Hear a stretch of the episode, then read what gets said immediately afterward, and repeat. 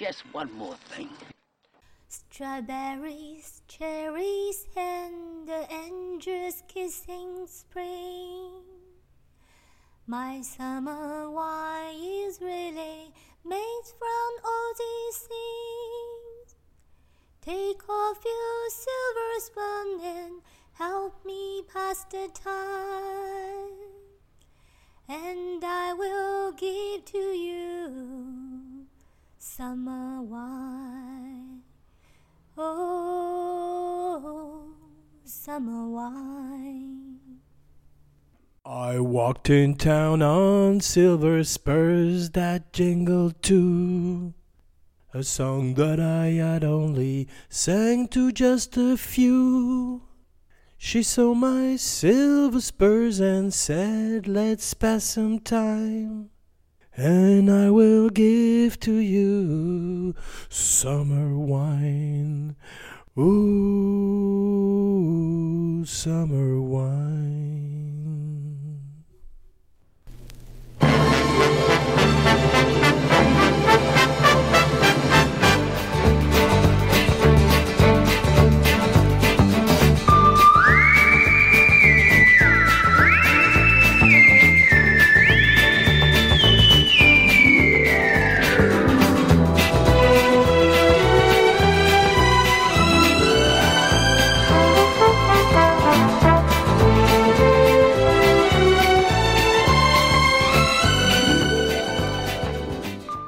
Check, check, microphone check. Ismillah, we will not let you go. Ismillah, we will not let you go. Let me go. um, Abracadapod, module number 250. Bonjour. Today, a special show. Before Benoit Blanc, there was a detective from the Los Angeles Homicide Police, a detective without a first name, Lieutenant Columbo. Columbo, Peter Falk, two names that are linked together for eternity, and a TV show that ran for years, as we will see, and constitutes not only one of the best that TV ever had to offer, but also a show that redefined the genre and offered us a hero like we had never seen before, even though he takes his roots in the past in a rich tradition of detective like Hercule Poirot or Miss Marple. And today we're gonna take a trip down memory lane to the 70s, a golden age of cinema but also television and music, a golden age near and dear to the heart of Abracadapod. So without further ado, Just one more thing. just one more thing Abracadapod Special Columbo. You're welcome. More than a who done it, Columbo is a how to catch them. That's the way he was defined by his creators, Richard Levinson and William Link, in the sense that, as opposed to Agatha Christie's mystery or all the other murder mysteries before, especially in a literary tradition, the murderer was not found until the last page, until the last chapter, where in Columbo we start with the criminal, we know who he is up front, and the thrill of the show is the cat and mouse game between Columbo and the murderer, a cerebral and fun journey into the psyche of a criminal, but also of an everyman policeman, a blue collar policeman, Columbo. When people asked the creators Richard Levinson and William Link what his first name was, they would respond Lieutenant. Columbo, as played by Peter Falk, is a homicide detective with the Los Angeles Police Department. After two pilot episodes, the show originally aired on NBC from 1971 to 78 as one of the rotating programs of the NBC Mystery Movie, great theme by the great Henry Mancini.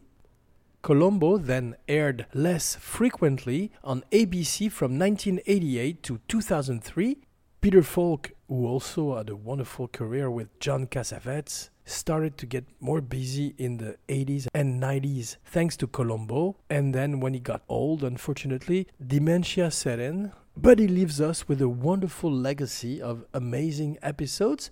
Abracadapod will talk today about the genesis of Columbo, and if you like it, Abracadapod will return with a more detailed recap of some of the best episodes, featuring some of the greatest 70s TV stars and movie actors, a plethora of great names that we will discover throughout the show. The character and show, created by Richard Levinson and William Link, popularized the inverted detective story format, which begins by showing the commission of the crime and its perpetrator. The plot therefore usually has no whodunit element and instead revolves around how a perp, known to the audience, will finally be caught and exposed, sometimes referred to as a how catch them. Like we saw before, Columbo usually arrives 30 35 minutes into the show, just like a normal policeman would, and we rarely get a glimpse into his life. We know he has a wife, he talks a lot about her. We never see her except in a spin off show that's a whole different beast and is not really linked to the creators of Columbo. Some people speculated that his wife might be fictional or that he might use her as a tool to needle his prey. But since he's talking about her to other people and other people are talking about her as well, Abracadapod thinks she's real and that it's a creative choice never to show her. Columbo has a dog, he has a car, he smokes cigars. Peter Falk hated cigars, he liked cigarettes, just like John Cassavetes. They were cigarette boys, cigarette men, and Columbo is a shrewd but inelegant blue collar homicide detective whose trademarks include his rumpled beige raincoat, coming straight from Peter Falk's own wardrobe, unassuming demeanor, frequent cigar smoking, the old Peugeot 403, the unseen wife, as we said, and also, of course, the catchphrase Just one more thing. His suspects are often affluent members of high society, which makes Columbo as much a social study as a criminal procedural. Columbo, coming from a more middle class background, is always facing villains from Beverly Hills or Bel Air. and it gives a very interesting dynamic to the show. Columbo is the underdog and he uses it to his benefit because nobody suspects such a rumpled, strange character to be a Sherlock Holmes in disguise. Usually, Columbo knows the murderer within the first few seconds of seeing him. We can see it in his eyes, and after that, it's just about cornering him and cornering him until there is no other path but to come clean all those suspects that are initially dismissive of Columbo's circumstantial speech and apparent ineptitude, they become increasingly unsettled as his pestering behavior leads him to tease out incriminating evidence. His relentless approach often leads to self incrimination or an outright confession by the suspect. Episodes of Columbo are between 70 and 90 minutes long, they have the quality of a movie. It's a one camera show, and usually eight episodes a season prevent the show from becoming stale or too routine. We can tell that everybody involved treats it with a great respect, and we will see that it also gave a young Steven Spielberg its beginning with episode number three, the show also has been a global phenomenon, which is the reason why you're listening to a podcast right now with a host with a very heavy French accent. Abracadapod used to watch Columbo as a kid on French TV, and the show was broadcast in 44 countries. The 1971 episode Murder by the Book was the one directed by Steven Spielberg. According to the lore, print the legend, Peter Falk said that they wouldn't keep Spielberg very long because he was too gifted for the show he went on to do Duel, a TV movie that went out in the theater in Europe, and one of his best films still to these days, that he shot in 12 days, which never ceased to amaze Abracadapod. With Dennis Weaver, who was also in a show, in a block of program back then, in a detective show called McCloud, I believe. The pilot first aired on February 1968. We will see that Peter Falk was not the first actor considered for the part, and the original show was based on a play that had been very successful. After two pilot episodes, the show originally aired on NBC from 1971 to 1978 as one of the rotating programs of the NBC Mystery Movie Columbo then aired less regularly on ABC beginning in 1989 under the umbrella of the ABC Mystery Movie. The last episode was broadcast in 2003 as part of ABC Thursday Night at the Movies. In almost every episode, the audience sees the crime unfold at the beginning and knows the identity of the culprit, typically an affluent member of society. Once Columbo enters the story, he rarely appears in the first act. Viewers watch him solve the case by sifting through the contradictions between the truth and the version presented to him by the killers. The majority of the narrative is therefore denouement, a feature normally reserved for the very end of a story. Episodes tend to be driven by their characters, the audience observing the criminal reactions to Columbo's increasingly intrusive presence.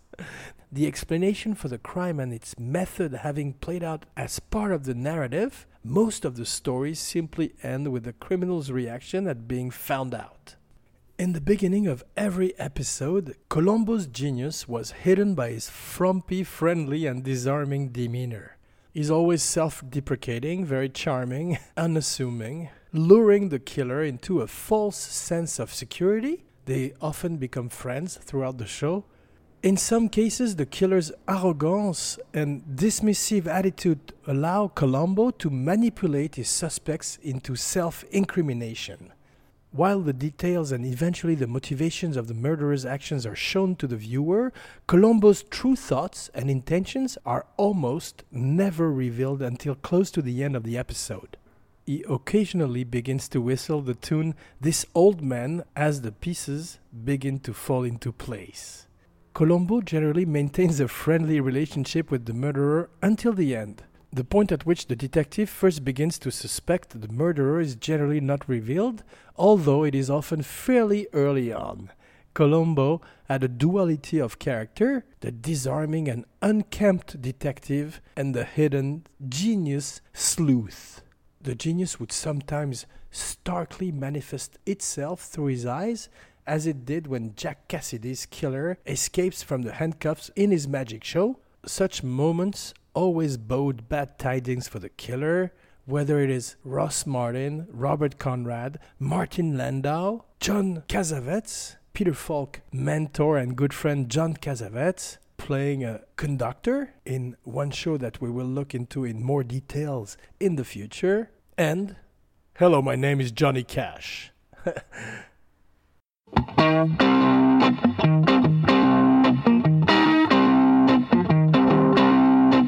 Well, about the time my daddy left to fight the big war, saw my first pistol in the general store. This is one of my six year old's daughter favorite tune right now. Mom said the pistol was the devil's right hand. The devil's right hand. The devil's right hand. Mom said the pistol was the devil's right hand. Proud Papa. Proud Abracapapa. Just one more thing. Abracolombo continues. In some instances, such as Ruth Gordon, the great Ruth Gordon, Maude herself from Harold and Maude, avenging elderly mystery writer in Try and Catch Me, kind of like a dark murder she wrote, a dark miss, a dark Miss Marple. Janet Leigh, terminally ill and deluded actress in Forgotten Lady. This is all a tease of shows to come. Donald Pleasence, Blofeld, Ernst Stavro Blofeld himself, the best Blofeld ever, plays an elegant vintner in any old port in a storm, and Abracadapod is looking forward to revisit all those treasures of classic TV. Abracadapod, the podcast about the magic of pop culture, cinema, music, television. We are rebranding. Please like, share, rate, review everywhere you listen to podcasts iTunes, SoundCloud, Stitcher, Facebook. Thank you. Just one more thing.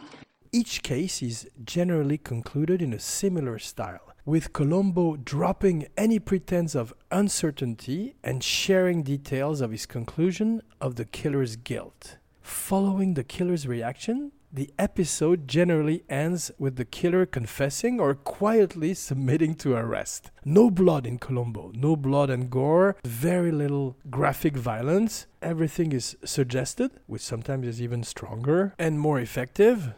There are few attempts to deceive the viewer or provide a twist in the tale. One convoluted exception is Last Salute to the Commodore, where Robert Vaughn, one of the Magnificent Seven, Napoleon Solo himself, is seen elaborately disposing of a body, but is proved later to have been covering for his alcoholic wife. Abracadapod still remembers these episodes, whom he mistakenly thought to be the murderer.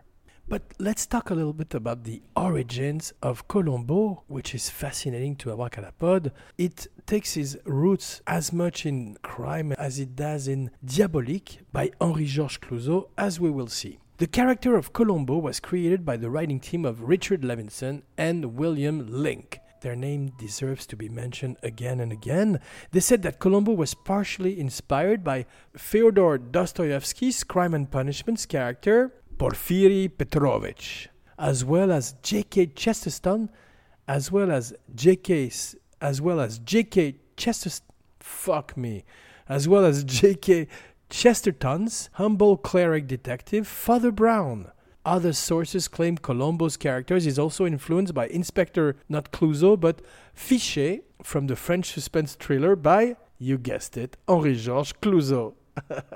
the other famous Clouseau of French cinema, Les Diaboliques, 1955. A masterpiece, Henri Georges Clouzot, a director who deserves to be discovered and rediscovered again and again, just like Columbo. Abracadapod recommendation of the week, all Henri Georges Clouzot's movie, The Raven, not Edgar Allan Poe's Raven, but Clouzot's Raven, not Raven, Raven, sorry, pardon my French accent. The Murderer Lives at Number 21, Quai des Orfèvres, and of course, the more famous The Wages of Fear, brilliantly remade by William Friedkin as Sorcerer. The Inspector Fichet in Les Diaboliques was played by the late, great Charles Vanel, a wonderful actor who brought a lot of the Columbo mannerisms to the front and created a character very similar to what Peter Falk did, Columbo's first appearance was in the 1960 episode of the television anthology series, The Chevy Mystery Show, Chevrolet, I suppose, titled Enough Rope. This was adapted by Levinson and Link from their short story, May I Come In? which had been published as Dear Corpus Delicti in an issue of Alfred Hitchcock's Mystery magazine. Hitchcock was a one-man army, and we forget that he was present in all kind of media. He was the original king of all media before Howard Stern. Abracadapod teased before that Peter Falk wasn't the first actor to portray Columbo. Indeed, character actor Bert Freed was a stocky character actor with a thatch of gray hair, and he was the first to portray the character who was not included in the short story Fritz Columbo wore a rumple suit and smoked a cigar, but he otherwise had few of the other now familiar Columbo mannerisms. However, the character is still recognizably Columbo and uses some of the same methods of misdirecting and distracting his suspects. During the course of the show, the increasingly frightened murderer brings pressure from the district attorney's office to have Columbo taken off the case, but the detective fights back with his own contacts. This is also reminiscent of Alfred Hitchcock's Rope, those murder mystery where we know who the criminals are or is beforehand and that unfold before our eyes like a play or a teleplay, which is how TV used to be made live Although Freed received third billing, he wound up with almost as much screen time as the killer and appeared immediately after the first commercial. A little bit like Clouseau, the Inspector Clouseau in The Pink Panther, who was not originally the hero of the film. It was David Niven, Columbo was part of an ensemble cast and ended up being the character that most interested and fascinated the audience, therefore being spun off Clouseau his own movies and Columbo his own TV series. It's interesting to note that the Stahl House served as the filming location for the first Columbo pilot, Prescription Murder, with guest star Gene Barry, Nina Foch, and William Windom. The house can also be seen in the great Galaxy Quest. with another TV star, Tim Allen. or something like that. Abracadapod is not very familiar with his oeuvre. Oeuvre in English. The delayed entry of the character into the narrative became a defining characteristic of the structure of the Columbo series. This teleplay is available for viewing in the archives of the Paley Center for Media in New York City and Los Angeles. Levinson and Link then adapted the TV drama into the stage play Prescription Murder. This was first performed at the Curran Theater in San Francisco on January 2, 1962, with Oscar winning character actor Thomas Mitchell in the role of Columbo, therefore making Peter Falk the third actor to officially play Columbo. On a related note, Sean Connery was the second actor to play James Bond, after Barry Nelson in a teleplay also adaptation of Casino Royale with Peter Lorre playing Le Chiffre, Barry Nelson who would later on play Mr. Ullman, the manager of the Overlook Hotel. You've always been the caretaker. Just one more thing. When Thomas Mitchell played Columbo, he was 70 years old at the time. The stage production starred Joseph Cotten as the murderer and Agnes Moorehead Abracadapod knows Agnes Moorehead from Bewitched as the mother of Samantha or something. Mitchell unfortunately died of cancer while the play was touring in out of town tryouts. Columbo was his last role. In 1968, the same play was made into a two hour television movie that aired on NBC. The writers suggested Lee J. Cobb and Bing Crosby for the role of Columbo But Cobb was unavailable, and Crosby turned it down because he felt it would take too much time away from the golf links. Thank God they both refused. Director Richard Irving convinced Levinson and Link that Falk, who excitedly said he would kill to play that cop, could pull it off, even though he was much younger than the writers had in mind. Peter Falk had a minor career in the movies before and on TV, and he knew that Columbo was going to be his big break. He hit the ground running with all the ideas, trademarks, and mannerisms that would become the signature look and personality of the detective in the following years. Originally a one off TV movie of the week, Prescription Murder as Falk's Columbo pitted against a psychiatrist, Gene Barry, Due to the success of this film, NBC requested that a pilot for a potential series be made to see if the character could be sustained on a regular basis, leading to the 1971 hour and a half Ransom for a Dead Man, with Lee Grant playing the killer. The popularity of the second film prompted the creation of a regular series on NBC that premiered in the fall of 1971 as part of the NBC mystery movie Wheel series rotation. McCloud, with the aforementioned Dennis Weaver, McMillan, a lot of Mac back then, McMillan with Richard Boone, McMillan and wife, actually, sorry, and other whodunits. According to TV Guide, the 70s Bible of American television, the original plan was that a new Columbo episode would air every week, but as a motion picture star, Peter Falk refused to commit to such an arduous schedule, which would have meant shooting an episode every five days. Peter Falk would go on to have a beautiful film career in The In Laws, as well as movies like Princess Brides, two favorites of Abracadapod, Born in 1927 and dead in 2011, Peter Falk had started in the theater and had went on to appear in such films as It's a Mad, Mad, Mad, Mad World in 1963, The Great Race, Anzio, A Woman Under the Influence with his friend Cassavetes, Murdered by Death, where he's very funny, Mickey and Nicky, The Cheap Detective, The In Laws, The Princess Bride, Wings of Desire, and The Player, where by then he was a legend. The network arranged for the Columbo segments to air once a month on Wednesday nights. The high quality of Columbo, McMillan and Wife, and McCloud was due in large part to the extra time spent on each episode. Columbo was an immediate hit in the Nielsen's rating, and Falk won an Emmy Award for his role in the show's first season. In its second year, the mystery movie series was moved to Sunday nights, where it then remained during its seven season run. The show became the anchor of NBC's Sunday night lineup. Columbo aired regularly from 1971 to 1978 on NBC. After its cancellation, it was revived on ABC between 1989 and 2003 in several new seasons and a few made for TV movie specials. Just one more thing. Columbo's wardrobe was personally provided by Peter Falk. They were his own clothes, including the high topped shoes and the shabby raincoat, which made its first appearance in Prescription Murder. Falk would often ad lib his character's idiosyncrasies, fumbling through his pockets for a piece of evidence and discovering a grocery list, asking to borrow a pencil, becoming distracted by something irrelevant in the room at a dramatic point in a conversation with a suspect, etc. Inserting these into his performance as a way to keep his fellow actors off balance. He felt it helped to make their confused and impatient reactions to Columbo's antics more genuine. And he was right. According to Levinson, the catchphrase Just one more thing. was conceived when he and Link were writing the play.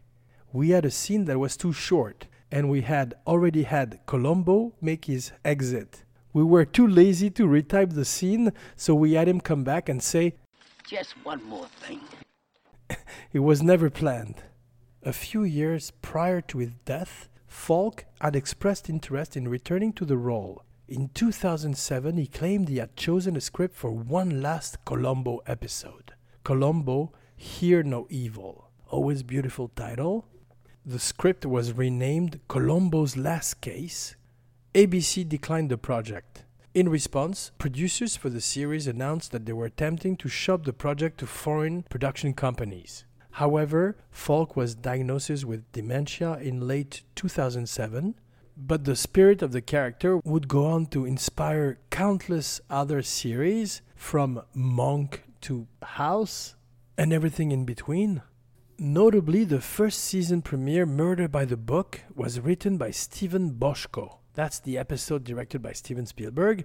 Jonathan Demme, another great director, directed the seventh season episode, Murder Under Glass. And actor Ben Gazzara, also a friend of the great John Cassavetes and a friend of Peter Falk, of course, husbands, directed the episodes A Friend Indeed, 1974, and Troubled Waters, 1975, which Abracadapod hopes to visit or revisit in the future. Falk himself directed the last episode of the first season, Blueprint for Murder, and the episode Swan Song with Johnny Cash was directed by Nicholas Colasanto, best known for playing coach on Cheers. Patrick McGoohan directed five episodes. The Prisoner himself, another great TV show that would deserve its own podcast. And in three of the four episodes that Patrick McGoohan would direct, he would play the murderer. He also wrote and produced two, so he was really involved in the TV series. One of the episodes was called No Time to Die, just like the next James Bond, which Abracadapod cannot wait for. And it was actually based on 87th Precinct novels by Ed McBain. Who could play Columbo today? Lots of names have been thrown in the air, either for a TV series or a movie. Mark Ruffalo seems to be a contender, he would be great. Abracadapod is open to every suggestion. It all depends on the charisma and the charm of the actor, just like Peter Falk, who brought his soul to the character. Thank you for your patience. Just one more thing. Abracadapod will return in a few days with a surprise. Jean Weber, signing off. Just one more thing. No, Lieutenant, there is no just one more thing. Goodbye.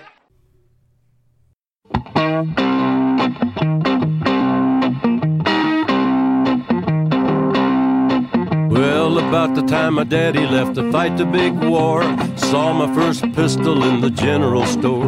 In the general store when I was 13, thought it was the finest thing I ever had seen. I asked if I could have one when I grew up. Mama dropped a dozen eggs and she really blew up. She really blew up and I didn't understand. Mama said the pistol is the devil's right hand. She really blew up and I didn't understand. Mama said the pistol is the devil's right hand. The devil's right hand, the devil's right hand. Mama said the pistol is the devil's right hand.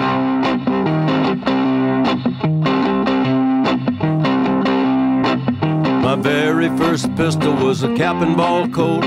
Shoot as fast as lightning, but it loads a mite slow. It loads a mite slow, and I soon found out it can get you into trouble, but it can't get you out.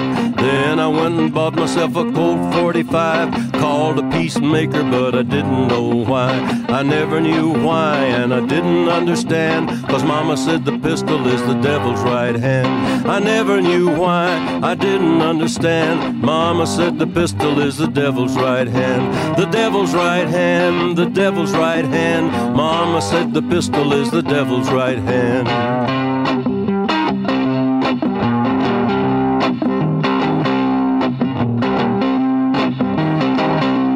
I got into a card game in a company town. Called a miner cheating and I shot the dog down. Shot the dog down, watched the dog fall. Never touched his holster, never had a chance to draw. The trial was in the morning and they drug me out of bed. Asked me how I pleaded, not guilty, I said. Not guilty, I said. You've got the wrong man. Nothing touched the trigger but the devil's right hand. Not guilty, I said. You've got the wrong man. Nothing touched the trigger but the devil's right hand. The devil's right hand, the devil's right hand. Nothing touched the trigger but the devil's right hand.